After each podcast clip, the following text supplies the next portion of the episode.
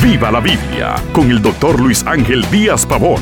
Abra las escrituras y acompañe al pastor en su estudio, porque la Biblia es para vivirla. Algunos jóvenes, después de conocer al Señor, lamentan haber dejado su virginidad en el mundo.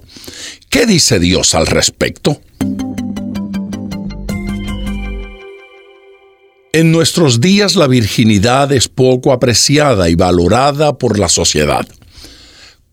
Cualquiera sea la opinión que prevalezca socialmente, la palabra de Dios sigue enarbolando la virginidad como un valor moral, que se entrega al cónyuge elegido como regalo y respeto. La virginidad debe llegar hasta el matrimonio. Leemos Levíticos 21, 13 y 14 tomará por esposa a una mujer virgen. No tomará viuda, ni repudiada, ni infame, ni ramera, sino tomará de su pueblo una virgen por mujer el plan perfecto de Dios es que cada uno llegue sin heridas al matrimonio, sin lastres del pasado, para que puedan disfrutar de una sexualidad sana. En Efesios capítulo 5, versículo 3, la Biblia dice, pero fornicación y toda inmundicia, ni aun se nombre entre vosotros como conviene a santos. Libres de fornicación somos libres de perder el tesoro de la virginidad. Sin embargo, para aquellos que ignoran el valor de la virginidad, para aquellos que transgredieron los límites, hay ayuda en Dios.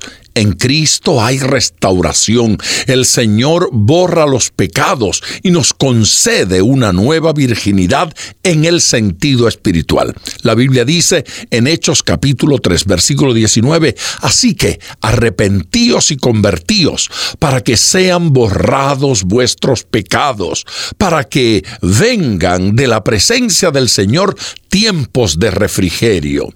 No importa cuál sea nuestra historia de pecado, recibimos en Cristo la posibilidad de construir una nueva historia en el área sexual al estar en Cristo podemos aspirar a una segunda virginidad espiritualmente hablando. En el Salmo 51, versículo 17, la Biblia afirma, al corazón contrito y humillado no despreciarás tú, oh Dios. El genuino corazón arrepentido es olor fragante en el altar del Señor, recibiendo siempre aceptación. Esto nos concede la restauración en cualquier área, incluyendo de manera especial la sexual que tan recurrente es. Nadie escapa de la tentación sexual en nuestros tiempos por ser un área muy vulnerable. Quizás alguien se pregunta, ¿cómo vencer esta agresiva tentación? Las escrituras responden que con obediencia a la palabra de Dios. En Salmos 119, versículo 9 leemos, ¿con qué limpiará el joven su camino? Con guardar tu palabra. En esta alusión a los jóvenes debemos tener presente que aunque no excluye a ninguna persona de manera especial, estos son más propensos a las tentaciones sexuales. Venga a Cristo para vencer el pecado sexual y para ser restaurado en la castidad que el Señor nos ofrece.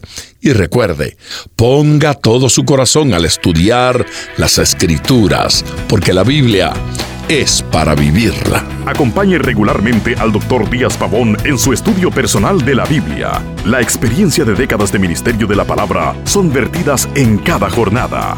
Usted puede adquirir copias de esta enseñanza visitando nuestra página web www.diazpavón.com.